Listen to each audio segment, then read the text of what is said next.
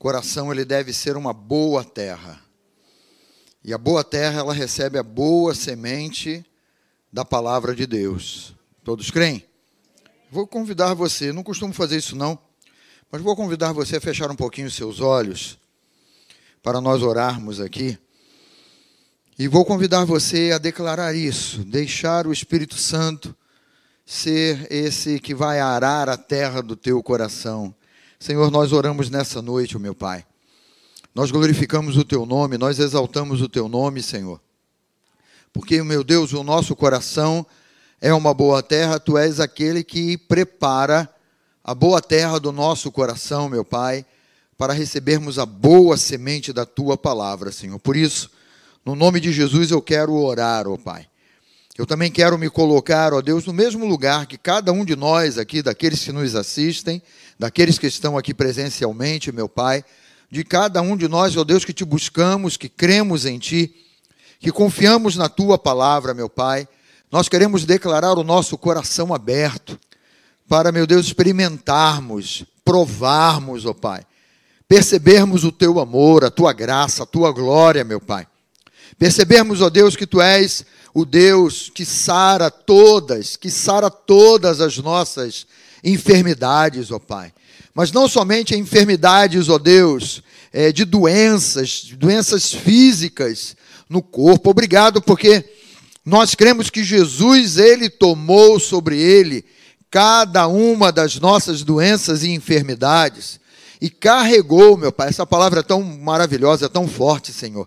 Ele carregou, Ele tirou de nós, Ele carregou com Ele sobre aquela cruz, ó Pai. Aquela cruz, ó Deus, se tornou realmente um lugar de maldição, meu Pai, porque as nossas doenças, a nossa iniquidade foi cravada ali, foram cravados ali naquela cruz, ó Pai.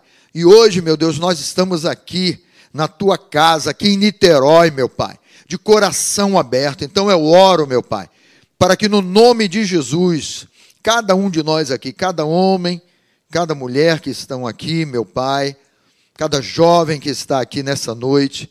Eu oro, meu Deus, para que o nosso coração seja alcançado pela tua boa palavra, Pai. A semente da tua palavra é maravilhosa, a semente da tua palavra é santa, meu Pai. A semente da tua palavra produz para restaurar, ó Pai. Então, meu Deus, eu oro, eu oro contra todo medo, meu Pai, no nome de Jesus. Eu oro, meu Deus, contra todo ataque que essa família que está aqui, meu Pai, na tua casa nessa noite, possa estar sofrendo, possa estar enfrentando, meu Pai. Eu oro pela vida de filhos, ó Deus, para que os pais, ó Deus, confiem na tua palavra, para que também os filhos intercedam pelos seus pais, confiando na palavra não confiando no argumento humano, mas na tua palavra. Santo Espírito, tem essa liberdade. Nós queremos te dar essa liberdade, Santo Espírito, de que tu venhas romper, que tu venhas quebrar. Todo espírito contrário ao Espírito de Deus está repreendido em o nome de Jesus, ó Pai. Nós te louvamos por isso, porque tu és o Deus da nossa força, da nossa alegria, meu Pai. Obrigado porque tu reinas, ó Pai. Meu Deus, toda frieza aí repreendida no nome, no nome de Jesus, ó Pai. E nós queremos, ó Deus, declarar aqui corações aquecidos pelo teu espírito, meu Pai. Corações, ó Deus, fervilhando no teu espírito, meu Deus, porque é bom demais. É bom demais te servir com entendimento, com fé, com ousadia, meu Pai.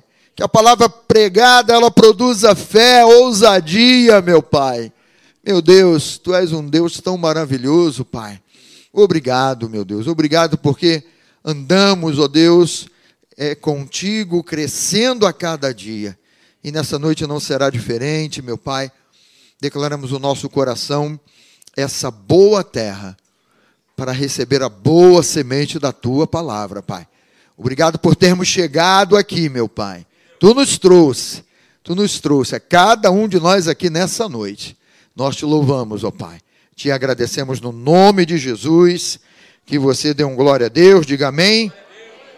Amém. Aleluia. Nosso tema nessa noite aí, na força do Senhor. Então você já pode ir imaginando aí, não é mais na minha força.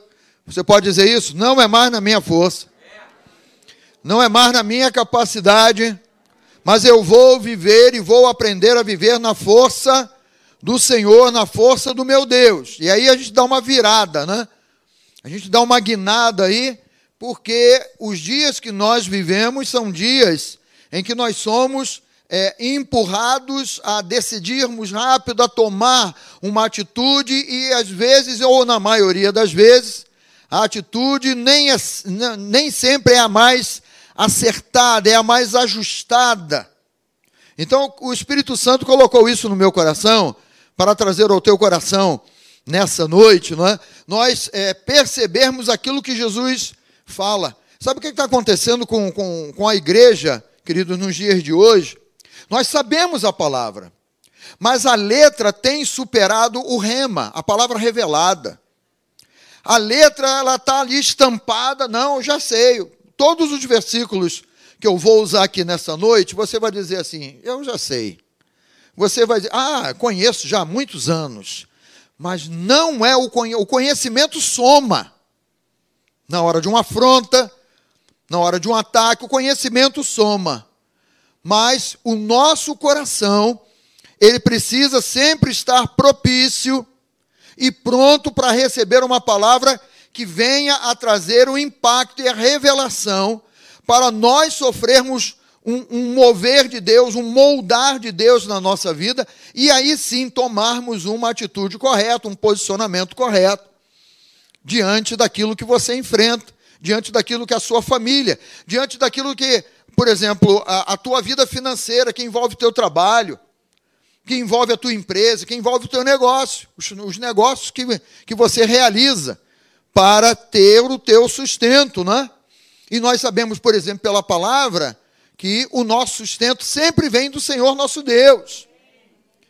Mas quantas vezes você, quem sabe você está aqui, domingo à noite, já pensando em amanhã, nas coisas que você tem que resolver, não é? Então, nós vamos ver que Deus, ele, ele traz, ele chama a nossa atenção para vários aspectos aqui que eu vejo aspectos como importantes. Né? O primeiro deles, Está em nossas mãos o viver uma vida leve e suave. Você entende alguma coisa leve e suave? Não? Sim? Por que o silêncio? É a máscara que está atrapalhando você falar alguma coisa? O que que para você é leve e suave? É aquilo, pastor, que não é um fardo. É aquilo que não é um peso é aquilo que não é uma preocupação. Mas quantos de nós aqui, de certo modo ou em algum aspecto, estão vivendo algum tipo de preocupação? Levanta a mão aí, bem alto. É a maioria. Então Deus, ele, ele, ele quer chamar a tua atenção aqui, dizendo assim: olha, está nas tuas mãos. Só olha para quem está ao teu lado e aponta o dedo assim, nas tuas mãos. Né? Está nas tuas mãos o viver uma vida leve e suave. Pastor, não dá para viver nesse mundo de hoje, mundo de pandemia, viver uma vida leve e suave. Continuar a experimentar uma vida leve e suave. As pressões estão sendo grandes. Uma pessoa hoje veio conversar comigo lá na, de manhã lá na Tijuca dizendo que teve a oportunidade de evangelizar um, um taxista que acabou entrando ali no assunto, que, que Deus abençoe, ah, você é cristão, é cristão e tal. Aí o taxista virou para essa pessoa e falou assim: Olha, eu estou a ponto de me separar da minha esposa. Ah, mas por que, que você está a ponto de, me, de se separar da sua esposa? Ah, porque eu trabalho o dia todo, cansado, cheguei em casa e não tinha nada para comer. Aí a pessoa, né, falou assim, a pessoa, mas você vai se separar da sua esposa por causa de comida? Não é? Mas aí você vai lembrar que um, um, um rapaz chamado Esaú, quem é que já ouviu falar nele? Pastor, eu não me meto na vida de ninguém, é irmão aqui da igreja? Não conheço, não quero conhecer, né? Mas você vai lembrar que um dia Esaú, estressado e com fome, ele trocou a bênção por um prato, ou tentou trocar a bênção por um prato de lentilha, uma comida que viesse a saciar a fome dele. Na verdade, o inimigo, ele continua com o mesmo modo operante de sempre. Só que hoje a carga é pesada, a carga emocional é grande.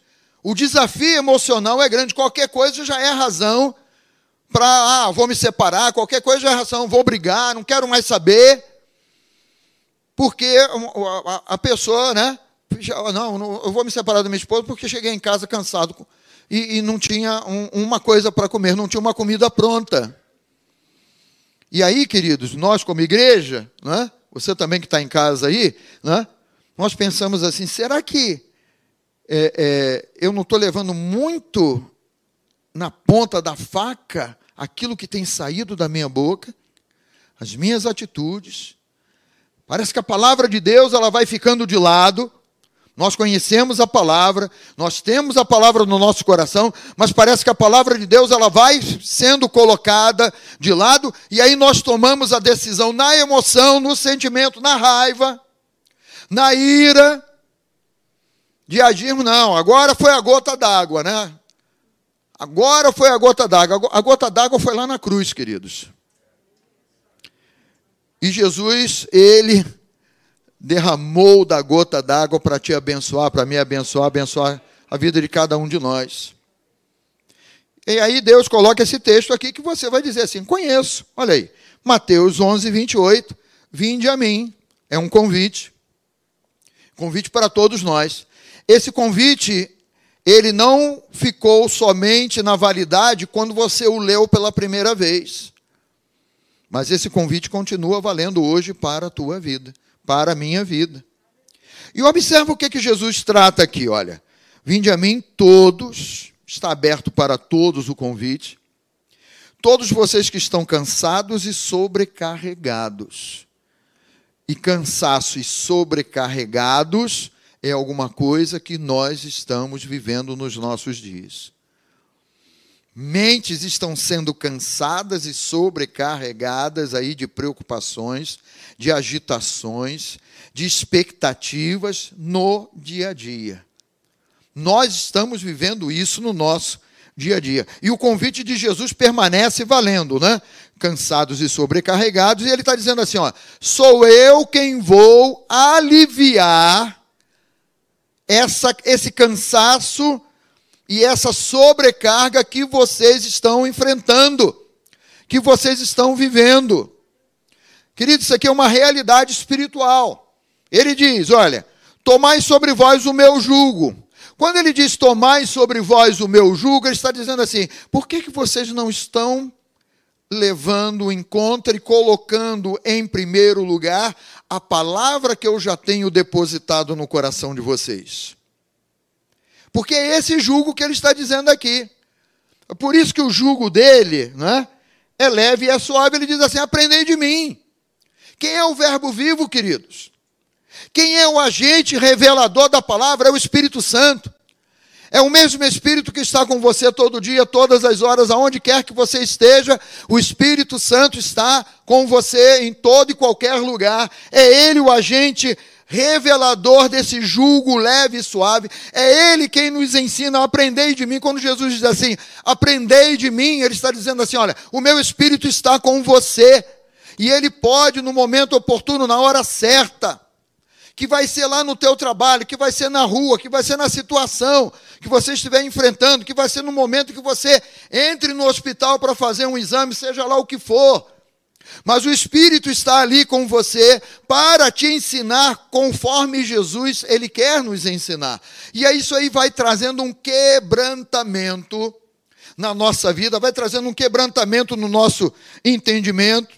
Porque é, ele diz: Eu sou manso e humilde de coração, e achareis o que que está escrito ali? Descanso.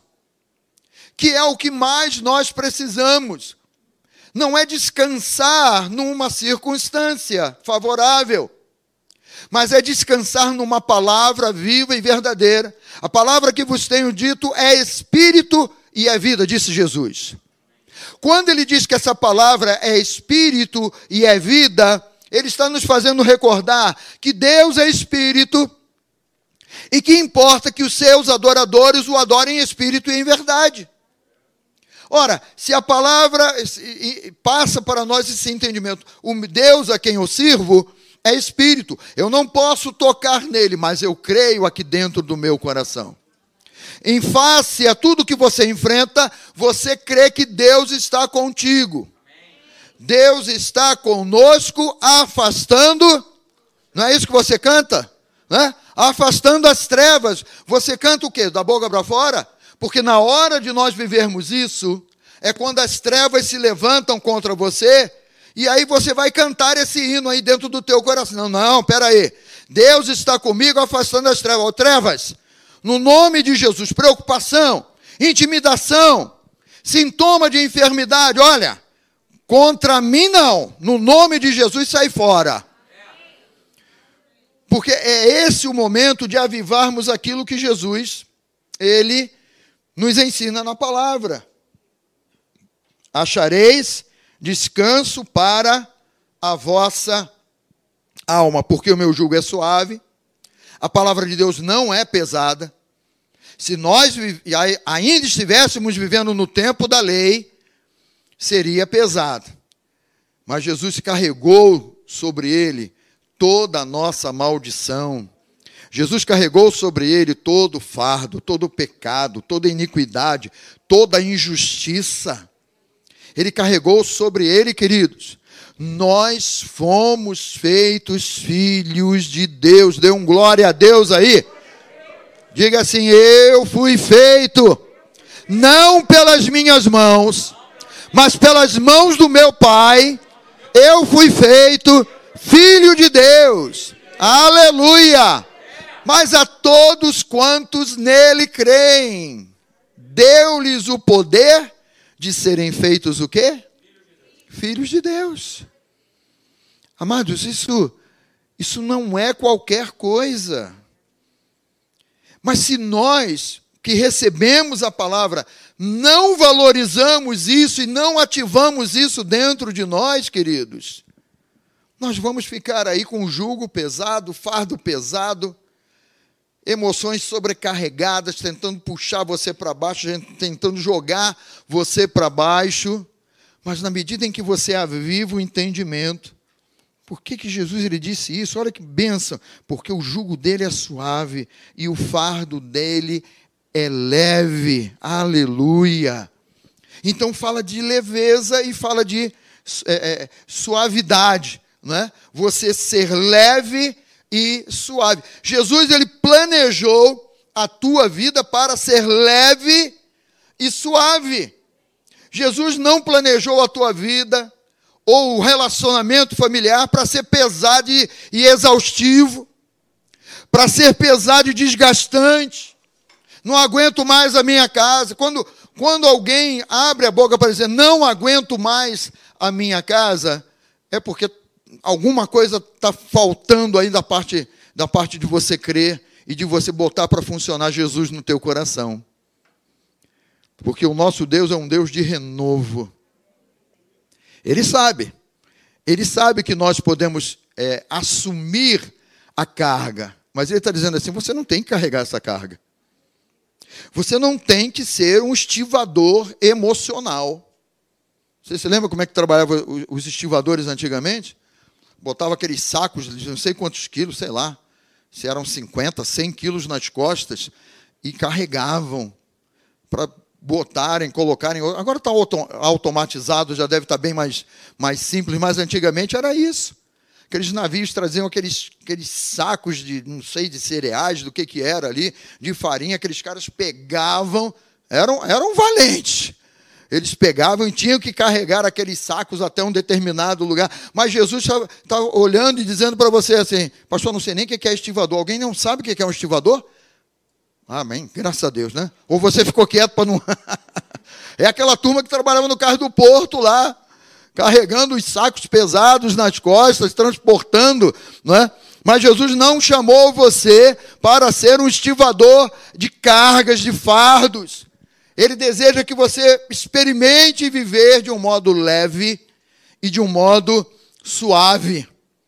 Porque ele está dizendo: olha, eu já tomei. Se vocês crerem, eu já tomei o fardo de vocês, eu já carreguei o, o, o jugo de vocês. Quando a gente pensa nisso, queridos, olha, você pode viver uma vida leve ou sobrecarregada. Depende do, do, do teu posicionamento. Depende de você, como você se coloca para viver a sua vida. Como você tem se colocado para viver a sua vida? Pastor, eu não consigo viver leve porque eu, eu sou muito centralizador, eu trago muito a coisa para mim mesmo, né?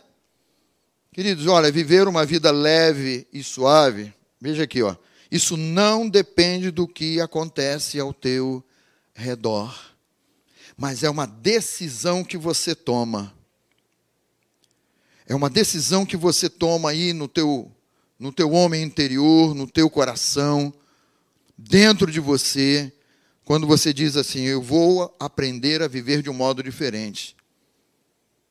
Às vezes não é um problema que você está enfrentando, mas às vezes as pessoas não estão agindo ou reagindo conforme você quer, e isso se torna um fardo pesado na tua vida.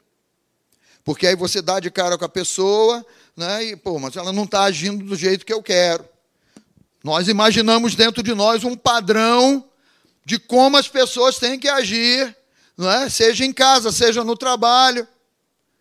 Você no trânsito, quando está dirigindo lá, você tem o teu padrão de dirigir, e aí você espera assim, não, se esse cara vai, o cara está chegando para o teu lado, está te fechando, pelo menos ele deveria acender a seta. Os motoristas hoje em dia não sabem mais para que serve seta.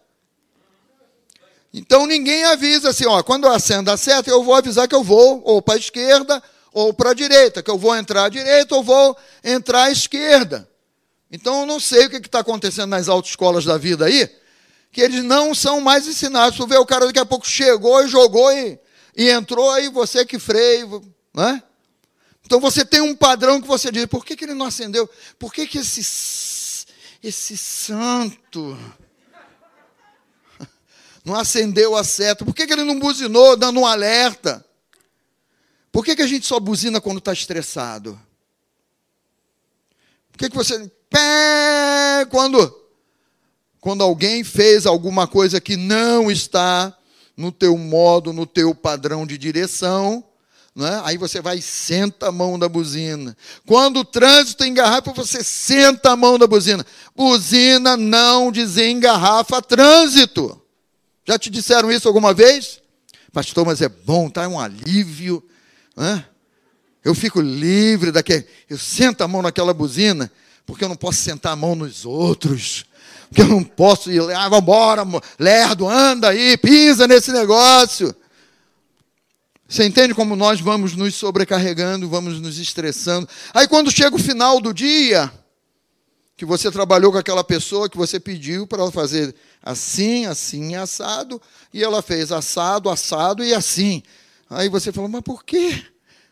Por que, que é tão difícil fazer a coisa como foi determinado, ou como está né, pré-determinado para. Aí você vai assimilando.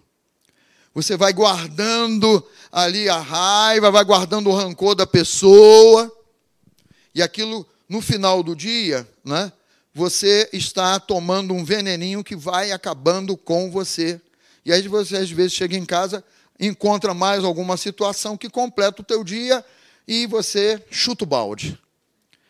O balde pode ser o cachorro, o balde pode ser bater uma porta. O balde, quem mais que pode ser o balde?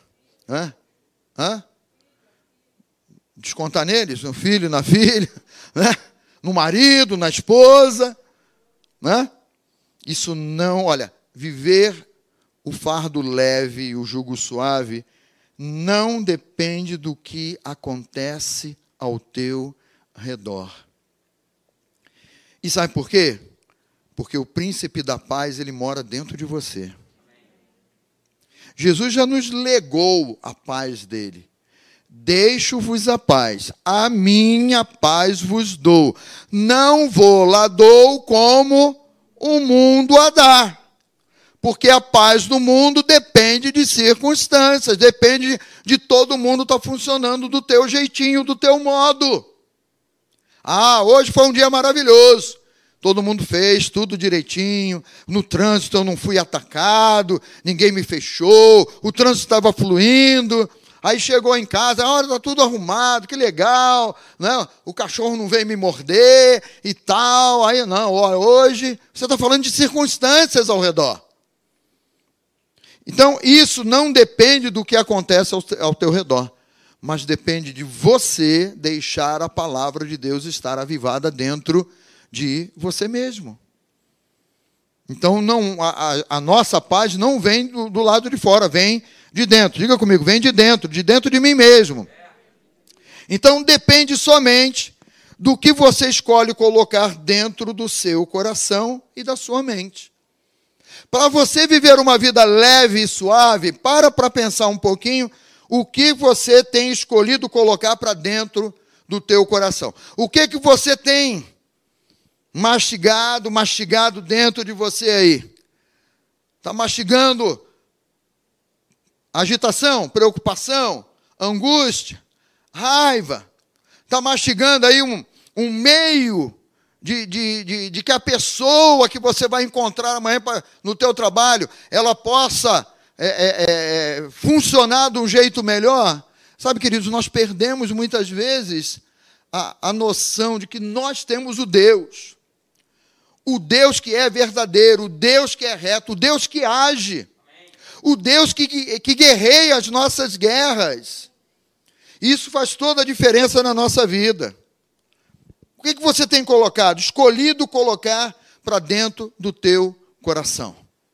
Se você escolher preocupação com algum tipo de sintoma que você possa estar sentindo no teu corpo, você vai estar se estressando você vai estar se preocupando, você vai estar se agitando, porque você ainda não fez um exame, o famoso exame, você ainda não sabe o que é, e aquilo ali, ah, e a tua cabeça, né, só pensando coisas boas. Quando você sente um sintoma, você só pensa coisas boas. Não, isso aí não é nada, isso aí é. Ah, eu senti uma pontada aqui. Ah, mas acabei de tomar uma Coca-Cola. Mas você não pensa assim que aquilo ali é um, uma pressão de algum tipo de gás dentro de você, né? que um santo lufital resolveria, né? Mas você, hum, meu coração, ah, porque eu estou muito estressado? Ah, não, porque ela está fazendo isso na minha vida, porque ele, por... porque o meu filho, a minha filha não, não age, não, não faz conforme eu quero. Aí você vai depositando coisas erradas dentro do teu coração. Você vai depositando coisas erradas dentro. Pior coisa que existe nesse campo de batalha aqui, que a Joyce declara isso, né? Campo de batalha da mente. A pior coisa que existe é você é, alimentar a guerra dos pensamentos. Ao invés de você não é, se posicionar com a palavra e dizer assim, não, se Jesus ele, ele, ele já fez a troca, fala comigo, troca. Ele assumiu o meu fardo, a minha angústia, a minha dor. Ele assumiu o meu erro, ele assumiu toda a minha natureza errada, pecaminosa, de iniquidade, de doença, de enfermidade. Ele já assumiu. Eu não tenho que viver desse modo, não vou viver desse modo. Eu não vou agir e reagir desse modo. Então aí a gente faz essa troca que é maravilhosa. Depende somente do que você escolhe colocar dentro do seu coração, não é? ou dentro do seu pensamento. A vida fica pesada quando trazemos para nós a responsabilidade. Se você chama para você a responsabilidade, pastor, mas eu sou uma pessoa responsável. Eu não estou falando para você ser irresponsável, não. Só que você traz para você uma responsabilidade que você não tem condições, ou pelo menos que você deveria entender assim: existe alguém mais capacitado do que eu para lidar com essa situação. Existe alguém mais habilitado do que eu para lidar com essa situação. Quanta coisa que você está chamando para você e você não tem tido condições de carregar, mas você continua chamando para você. Acaba se tornando um fardo. Acaba se tornando um peso na tua vida. E você ainda não percebeu isso. E você ainda não deixou o sininho, o alerta, tocar dentro de você. Peraí, eu estou assumindo uma responsabilidade que eu não tenho. Ah, mas pastor, olha, se eu não assumir, ninguém assume. Jesus já assumiu por você, sabia? É por isso que o fardo dele é leve e suave. Mas às vezes você está lá trazendo para você. A vida fica pesada, e ficou mesmo, né? Ficou tudo preto aí, né? A vida fica pesada quando exigimos muito de nós mesmos. Além de, de puxar a responsabilidade para você, você se cobra muito, você se exige muito. Você precisa, ah, mas eu preciso estar lá amanhã. Ah, mas eu tenho que fazer isso. Ah, sou eu quem tenho que resolver isso. Amados, olha, esse processo de Deus trabalhar na nossa vida, na verdade, né, é, é, tem muita gente que, que tem que ter aquele entendimento assim, olha, a pista, né, ela, ela tem uma faixa de rolagem ali, a pista. Eu não posso ir para um, um acostamento, eu não posso ir para o outro acostamento, eu tenho que andar na pista. Por que, que você exige muito de você mesmo? Por que, que você cobra muito de você mesmo? Não estou pregando relaxamento, não. Não estou pregando irresponsabilidade, não. Eu só estou te mostrando que Jesus já fez uma obra pela tua vida. E se isso não, se essa ficha, né, ou se esse download não for completado, mudamos agora, tá vendo? Porque o pessoal, quem, quem é que lembra do, do orelhão e da ficha? É do tempo do orelhão e da ficha. Tem muita gente ainda que lembra, né? Baixa a mão, por favor. Quem aqui não sabe do que eu estou, os jo mais jovens que não sabem do que eu estou falando, levante a mão aí. Todo mundo é velho aqui, hein? Brincadeira. Ah, não, agora levantaram mãos ali. Esse download tem que ser completado, porque senão você não vai perceber que você está assumindo e carregando fardos que você não tem que carregar. E isso vai gerar dificuldades e problemas na sua vida. Né? Muitas vezes nós acabamos tentando ser mais justos do que o próprio Deus. O pior do que ser mais justo do que o próprio Deus é quando nós, né, querendo assumir tudo, falamos: Deus, deixa eu te ensinar, fica quieto aqui, Deus, que eu vou te ensinar como se faz. Aí a vaca já foi para o brejo, né? Porque quem é você ou quem sou eu para ensinar alguma coisa a Deus? Por que, que nós não paramos, queridos, para aprender com Ele como vivemos melhor cada uma das situações que nós enfrentamos? Por que, que não paramos para olhar para Ele e dizer: verdadeiramente o Senhor é o meu Pai? E eu vou aprender com o meu. Ah, pastor, eu não gosto muito disso porque o meu pai humano isso, o meu pai humano aquilo. Espera aí, estamos falando do nosso Pai Celestial. Esse Pai Celestial, ele é perfeito em tudo. Ele é habilitado em tudo a nos ensinar, porque foi Ele quem nos criou. Nós somos feitura dele. Nós somos feitura de Deus, criados em Cristo Jesus para boas obras, as quais Ele, Deus, preparou antes de eu e você existirmos, as quais Ele, Deus, preparou para que nós pudéssemos viver e andar nelas. Por que, que você não foca no teu pai, dizendo assim, pai, eu vou aprender contigo? Por que, que você não dá uma de Maria, não é? ao invés de dar uma de Marta? Por que, que você não dá uma de Maria lá? Peraí, peraí, eu vou parar aqui. Vou parar aos pés do meu pai, vou ouvi-lo, vou ouvi-lo, e vou ouvi-lo mais, e vou receber dele. E o Espírito Santo vai, vai trazer revelação, o Espírito Santo vai aquietar o meu coração, vai aquietar a minha, o conflito, todo o conflito aqui na minha mente, na minha cabeça. Dá uma de Maria. Fala para o homem que está aí ao teu lado, você precisa ser Maria. que é isso, pastor? Sou homem? Claro! Mas vamos aprender com Maria? Né? As irmãs de Lázaro, tá? Alguém, alguém tem dúvida aí? As irmãs de Lázaro, Marta e Maria, tal, né? Uma agitada lá, correndo atrás de fazer as coisas, a outra parou aos pés de Jesus ali e só ficou. Fala, Jesus, manda mais, né? Nós precisamos aprender, precisamos ser uma uma Maria nesse sentido de parar aos pés do Senhor. Há quanto tempo você não dobra os teus joelhos? Ah, pastor, mas quando eu dobro o meu joelho, Senhor, olha, olha agora aqui, é, Senhor, olha, porque eu tenho isso, aquilo, aquilo outro e tal, tal. Nós oramos o problema, não oramos a solução, Senhor, tu és a solução. Tu és a resposta. Nós oramos ali a dificuldade. Senhor, a minha dificuldade, olha, são muitos quadradinhos, muitos retângulozinhos que tem aqui na minha dificuldade, Senhor, e cada um deles é de um tamanho diferente, e tem outros que são mais para dentro, outros mais para fora, e é tudo irregular. Você ora o problema, e Deus sabe qual é o problema. Mas a fé é a certeza de coisas que se esperam. E sem fé você não vai agradar a Deus. E aí Deus está falando assim, tá, e, e, e, quase Deus falando, e eu, Kiko? Eu sei qual é o teu problema, mas eu não, eu não consigo ver fé no teu coração para que você creia que eu sou o Senhor que posso solucionar os problemas. Cada um dos quadradinhos que você tem aí de dificuldade na tua vida, e as depressões, e os mais altos, os mais baixos.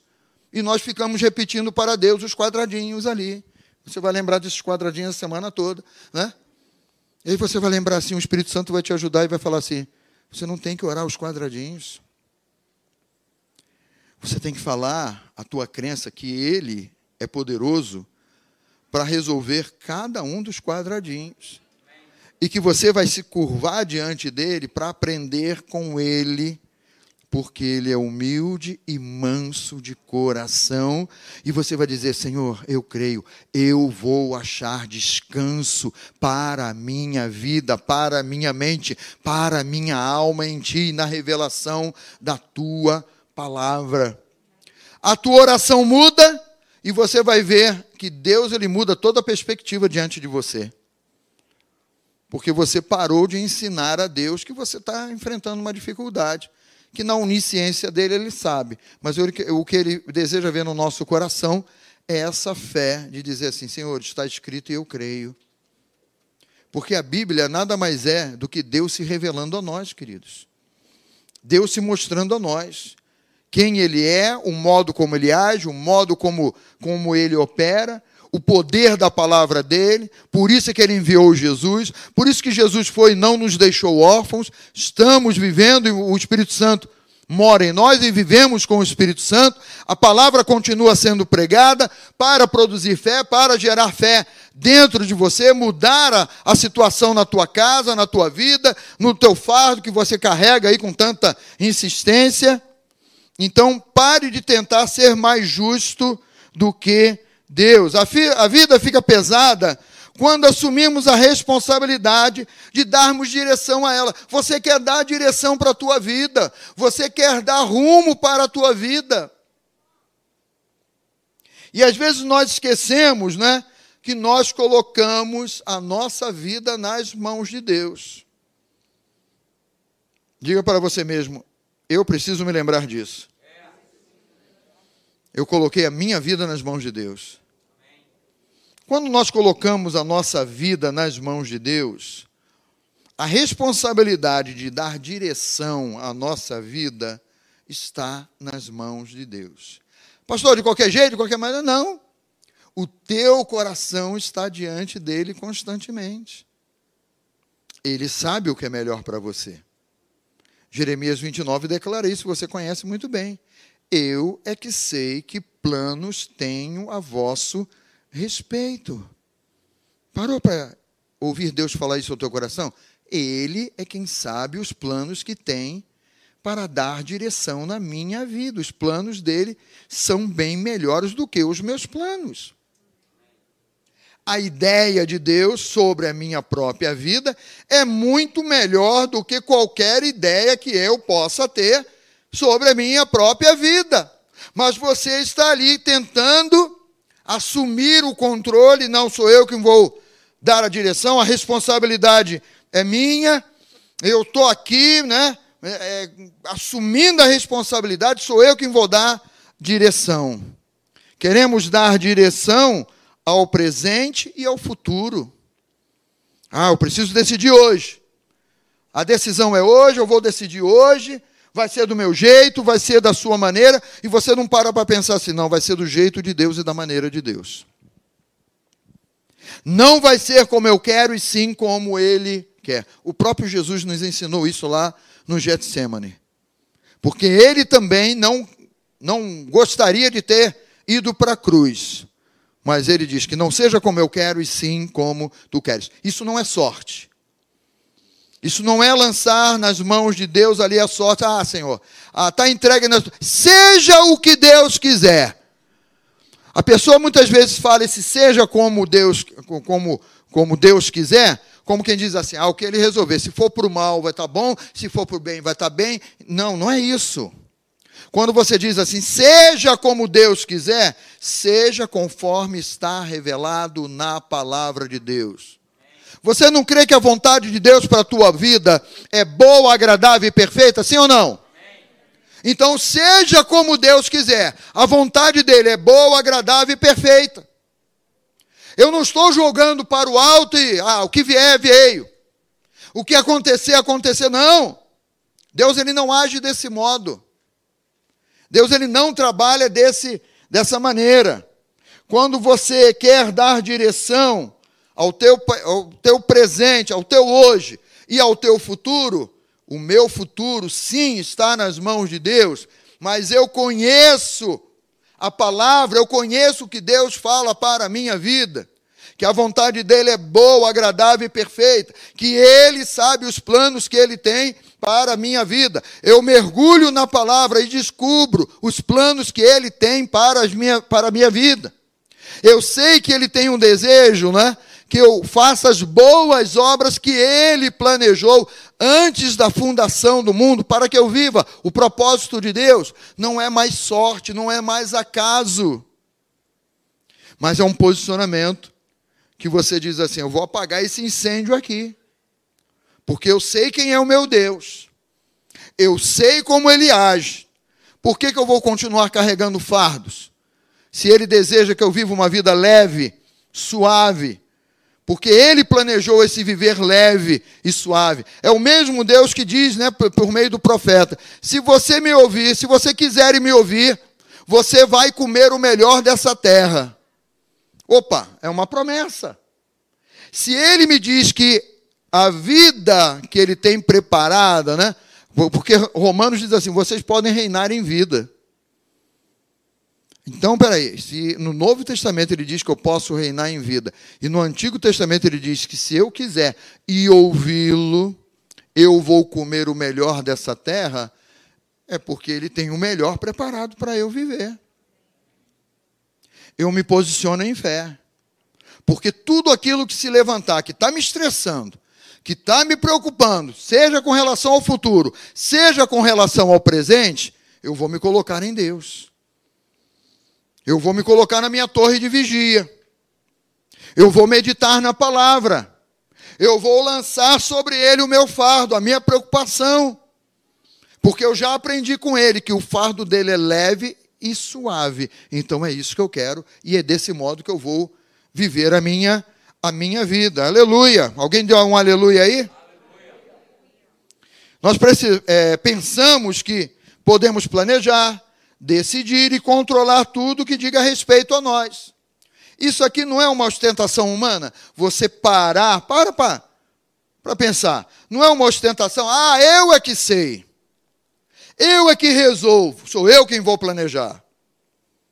Sou eu quem vou né, decidir. Sou eu que controlo tudo que diga respeito a você mesmo. Isso aqui é um orgulho. Isso aqui é um sofisma. Isso aqui é uma vaidade. Quando nós, seres humanos, que já entregamos a nossa vida a Deus, esquecemos que Ele é Deus e que Ele tem uma palavra revelada, repleta aqui. Ele prepara uma mesa para nós repleta diante dos nossos inimigos e dos nossos adversários. Mas se eu penso assim, ó, eu posso planejar, eu posso decidir e controlar tudo que diga respeito à minha vida. Você colocou, você se colocou acima de Deus e colocou Deus abaixo de você. Você percebe que nós precisamos é, é, dar uma guinada, uma, uma virada de chave aí? Porque os dias que nós estamos vivendo são dias que muitos estão com a mente atacada, muitos estão pensando totalmente errado, mesmo conhecendo a palavra de Deus, estão tomando atitudes erradas, estão agindo de modo errado, porque a palavra de Deus ela já não está mais atuando no pensamento, no homem interior, como deveria atuar. Ficou a letra e pouco da revelação e pouco do Espírito. O mesmo Espírito que atua em você quando você está aqui, quando você louva, que você percebe a presença de Deus, que você ora em línguas. Por que, que você não ora em línguas na sua casa? Por que, que você não ora em línguas quando está dirigindo o seu carro? Por que, que você não ora em línguas no seu trabalho? Porque vão me chamar de maluco. Deixa eu chamar de maluco. Ora baixinho, você e Deus. Em cada situação, em cada momento de estresse ali, comece a orar em línguas ali, porque você vai é, é, ativar o teu homem interior.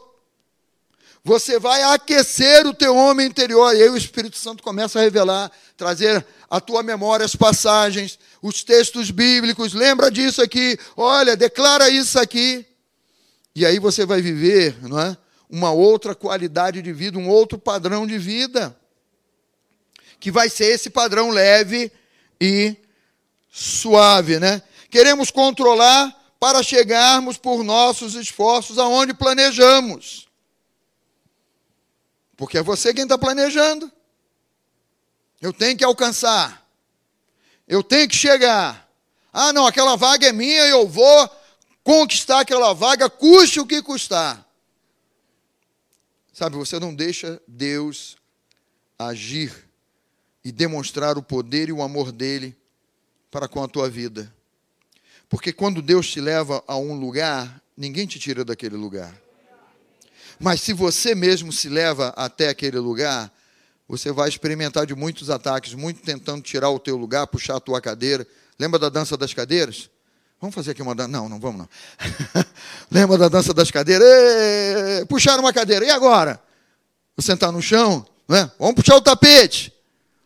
Quando Deus te coloca no lugar que Ele deseja que você esteja, quando os teus inimigos se levantarem contra ti, eles vão vir por um caminho, mas vão fugir por sete.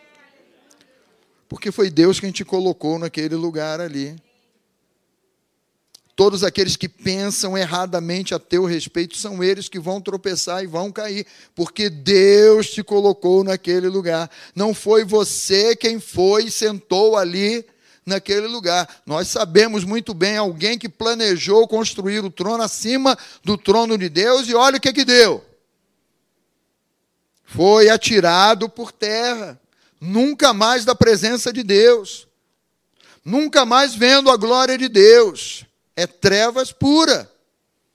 Então, queridos, tudo aqui vai, vai mexendo com a gente, né? Vamos aqui ao texto de 2 Coríntios 3, 5, que diz assim: olha, não que por nós mesmos, o apóstolo Paulo está falando assim: olha, eu sou capaz, eu sou inteligente, eu sou estudado, eu tenho formação, mas ele está colocando aqui agora o centro e a direção numa pessoa, né? Não que por nós mesmos sejamos capazes de pensar alguma coisa. E ele era capaz. Como se partisse de nós as melhores ideias. As ideias mais, os projetos mais, as ações maiores, né? Ele está dizendo assim: olha, como se partisse de nós. Pelo contrário, olha aqui um homem que aprendeu a viver com Deus e a deixar Deus dirigir a vida dele, né? Ele diz assim: a nossa suficiência vem de quem? Que você possa estar dizendo isso nessa noite. A minha suficiência vem de Deus. Ah, mas você é formado? Sou. Ah, mas você tem pós? Tenho. Ah, mas você tem doutorado? Tenho. Isso não invalida você chegar e dizer: Senhor, eu me coloco debaixo do teu cuidado. E eu quero declarar nessa noite: a minha suficiência vem do Senhor. A suficiência da minha vida vem do Senhor. E aí nos leva aqui ao segundo ponto. Você precisa passar todo o comando para Deus. Deixar Deus comandar a tua vida, deixar Deus comandar o teu viver. Vou te levar para um outro texto que você, que nem eu, deve estar careca de conhecer. 1 Pedro capítulo 5, versículo 6. Né? Olha aí o recado de Pedro.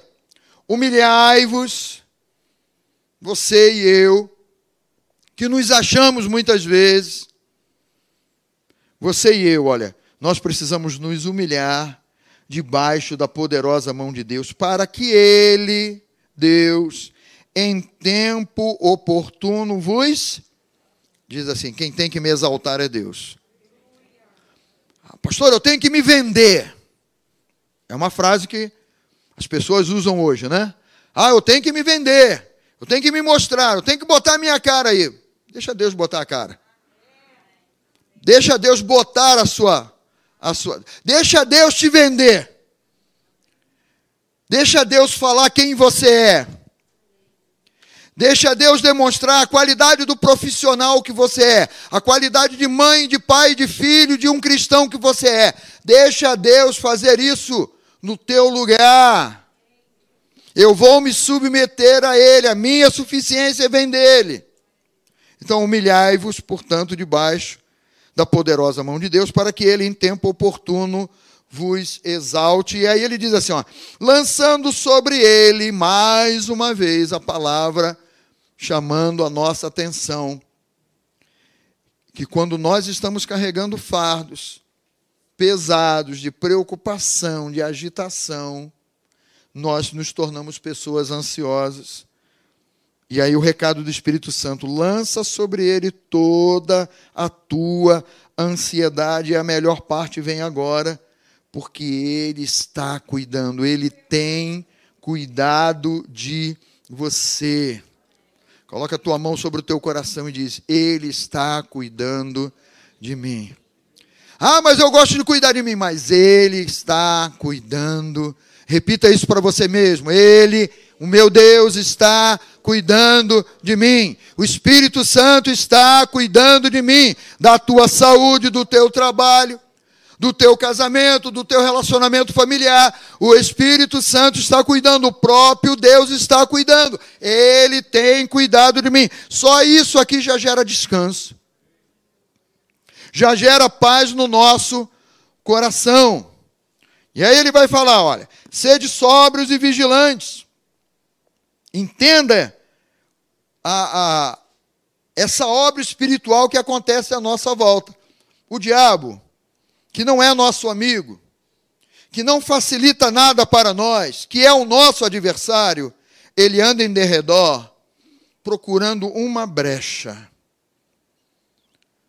procurando um estresse teu, procurando uma palavra indevida que saiu da tua boca. Ele anda em derredor como um leão que ruge, procurando alguém para devorar. Na medida que ele percebe que você está estressado, que você é que está no comando, que você é que quer, que você é que faz, que você é que acontece, ele começa a lançar dados. Preocupação. Você não está nem lembrando aí do escudão da fé, tal. Pum, caramba, estou mais preocupado, estou mais agitado, estou ficando estressado, estou com uma azia que eu, não, que eu não aguento mais. Qualquer coisa que eu. Está estressado, está ansioso. Ah, o coração não para de, de, de, de, de bater descompassado. De vez em quando o coração pim, pim, pim, pim, bate lá, acelera lá, sozinho. Aí o que é que você faz? Ah, vou para o cardiólogo. Dá comando para o teu coração porque você não está percebendo que o inimigo está encontrando oportunidade de lançar os dardos inflamados dele, de ansiedade, de preocupação, de estresse.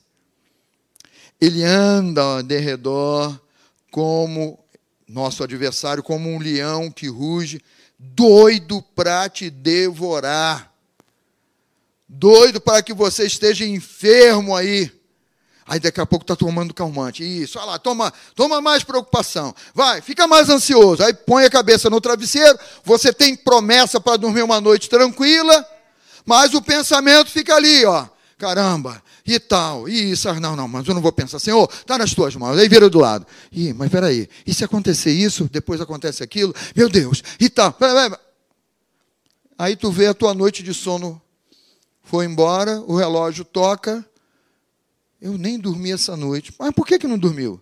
Porque está agitado, preocupado com coisas que você já deveria ter colocado nas mãos de Deus. Né? Em paz eu me deito e logo pego no sono. Por quê?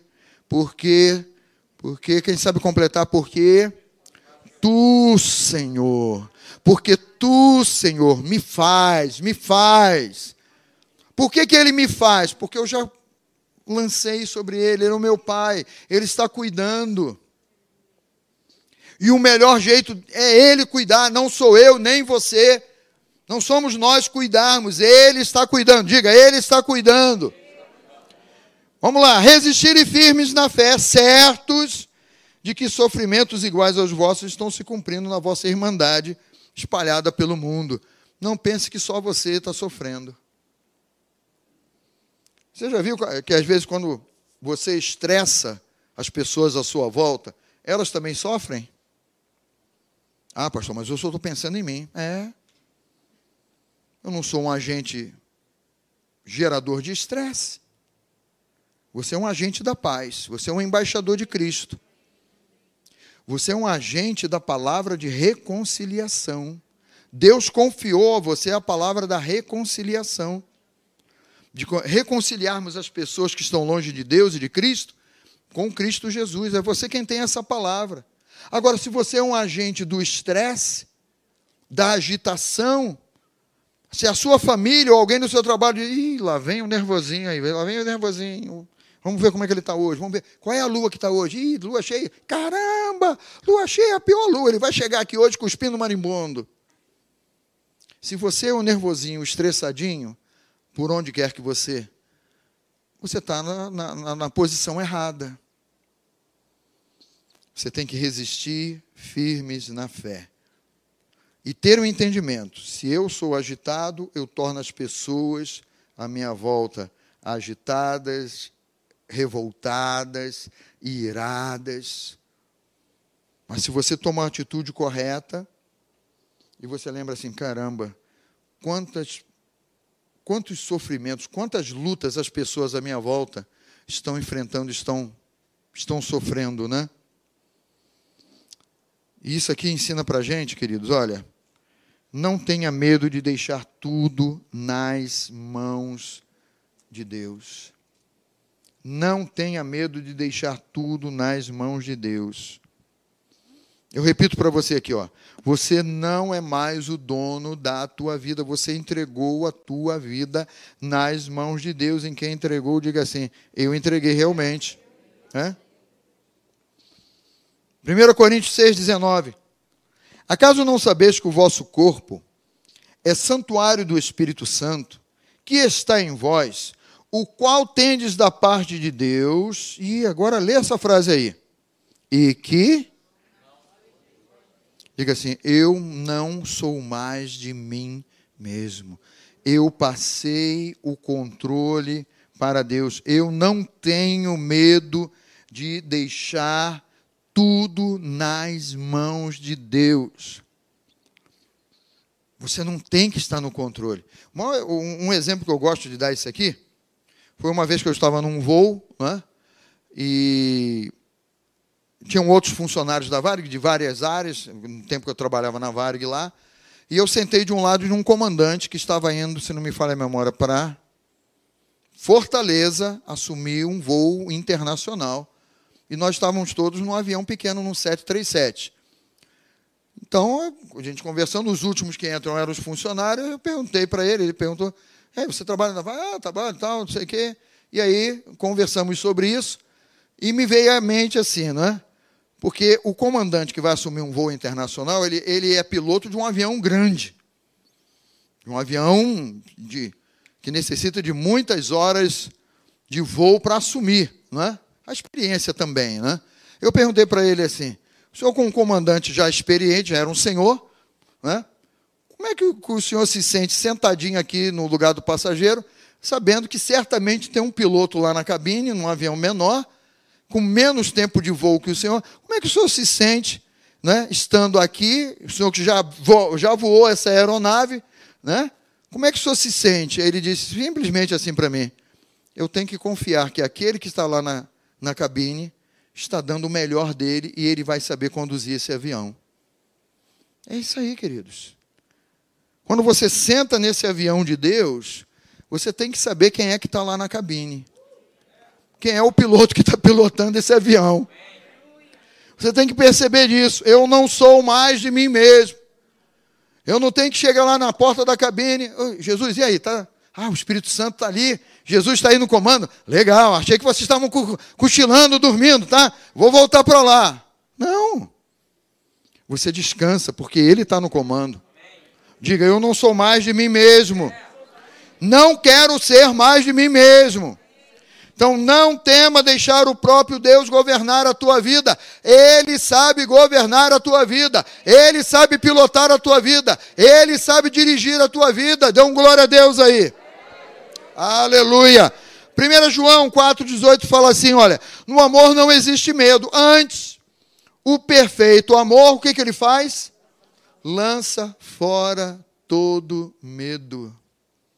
Porque você está nas mãos dele. Quando diz assim, no amor, você sabe que o amor é uma pessoa. Sabe ou não sabe? Sim ou não, igreja? Hã? Deus é amor. Então você está falando aqui. Em Deus não existe medo. Antes, o perfeito amor, que é o de Deus, me ensina a lançar fora todo medo. Por quê? Porque o medo produz tormento, preocupação, ansiedade. É o fardo que você tenta carregar aí. Logo, aquele que teme ou que dá vazão ao medo, não está aperfeiçoado de que Deus está no controle da tua vida, cuidando plenamente de você. Diga glória a Deus. E último ponto aqui nessa noite. Deus sabe como fazer tudo certinho na tua vida. Diga para quem está ao seu lado assim: que maravilha. Basta você crer. Pastor, não dá para que dá. É por isso que é fé. A fé não é aquilo que você vê, mas é aquilo que você crê em Deus e espera nele. Deus sabe, porque sabe de um jeito maravilhoso, como fazer tudo certinho na tua vida. O salmista descobriu isso. Ele falou: ó, se o Senhor não edificar a minha casa, eu posso trabalhar para edificar, eu posso me estressar, eu posso trabalhar em dez empregos, mas eu não vou conseguir edificar a minha casa. Porque é Ele quem tem que edificar a tua casa. Diga para Ele assim: Senhor, edifica a minha casa. Se o Senhor não guardar a tua casa, o teu trabalho, tua vida financeira, se o Senhor não guardar os teus filhos quando saem para estudar, quando você sai para trabalhar, a tua esposa, se o Senhor não guardar a tua saúde, em vão você vai vigiar para que isso esteja sendo guardado, protegido e tomado nas mãos de Deus. Ele vai falar de filhos aqui. Ah, não, ainda tem um, versículo antes, né? Inútil vos será levantar de madrugada ou não dormir direito. Pastor, essa madrugada acordei às três da manhã. Por quê? Acordou para orar? Não, acordei porque estava agitado. Já que acordou de madrugada agitado, vai orar. Ah, não, pastor, mas eu preciso dormir para o dia seguinte. Mas você não está conseguindo. Vai orar. Pastor, o senhor sabe que eu nunca pensei por esse ângulo? É, pensa. Está levantando de madrugada, agitado, preocupado, está fritando na cama. Por que, que eu rolo na cama? De um lado para o outro. Ah, é? Levantei de madrugada? Inferno, agora tu vai ser envergonhado. Vai lá para a tua sala, porque alguém está dormindo. Se você, homem, está agitado, deixa a tua esposa dormir. Vou acordar ela para orar comigo. Não! É contigo. É contigo. Foi você que acordou? Levanta você, eu vou lá para minha sala. Às vezes você tem um escritório, um... vou começar a orar lá. Senhor, repreendo essa agitação, preocupação toda saindo agora no nome de Jesus. Começa a orar pela tua família na madrugada. Começa a orar pelo teu trabalho, colocando tudo nas mãos de Deus. Começa a orar pela tua igreja. Lembra do teu pastor, da esposa dele, né? Que vocês têm, têm tanto pastor aqui, são três pastores, né? Então ora por cada um deles e tal, vai colocando a vida deles. Lembra do, do irmão que está sentado. Olha aí para você gravar a fisionomia do irmão que está ao teu lado. Se levantou de madrugada, eu vou orar por aquele irmão. Posso nem saber direito o nome dele, o nome dela, mas vou orar. Ora! Deixa o Espírito Santo revelar ali na palavra. Tem gente que usa outra tática, né? Pastor, não consigo deito, fico lá pensando, pensando, vou abrir a Bíblia, começa a ler a Bíblia, vem o sono. Tá bom. A Bíblia é o teu, é o teu sonífero? Tá, mas abre a palavra e diz: vou honrar a palavra aqui. Sabe, queridos, isso aqui é, é, é, alguma coisa que é um resultado de Deus na nossa vida. Inútil vos será levantar de madrugada, repousar tarde, comer um pão de um esforço, de um trabalho, de um esforço que você está fazendo. Aí ele diz assim: aos seus amados ele dá enquanto dormem. E dormir aqui não é de ser desleixado, não é esperar nada cair do céu. É você dormir na certeza de que Deus está no comando, de que Deus está no controle da tua. É por isso que você dorme. Está tudo desfavorável do lado de fora, mas Deus está no controle da minha vida. Eu deito e vou dormir porque Ele está no controle. Aleluia. Olha aí, lembra dos teus filhos, então, ó. Herança do Senhor são os filhos. Fru, o fruto do ventre é o teu galardão, é o seu galardão, o galardão de Deus para a tua vida. Olha para os teus filhos e abençoa a vida dos teus filhos. Porque está escrito ali: são herança do Senhor.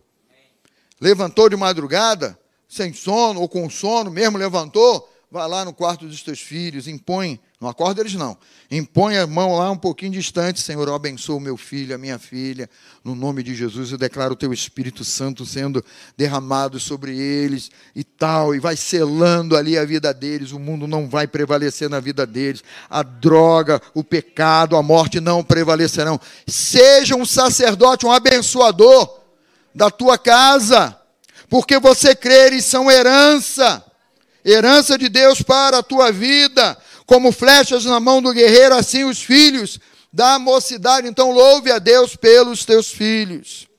E para a gente fechar aqui, ó, ainda tem mais. Feliz o homem que enche deles a sua aljava. Pastor, já tive, já encerrou a carreira, tudo bem. Você já encheu a tua aljava? Tranquilo, mas saiba que são de Deus, né? Você não será envergonhado quando pleitear com o inimigo a porta. Para a gente fechar aqui, ó. Deixe Deus cuidar de você. Deixe Deus cuidar da sua família. Deixe Deus cuidar dos seus filhos, dos seus negócios. Deixe Deus cuidar da tua vida.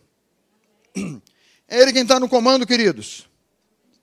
E se Ele está no comando, se você colocou a tua vida nas mãos dEle, Ele tem o melhor para você o melhor de Deus. Sempre você tem que ter essa expectativa.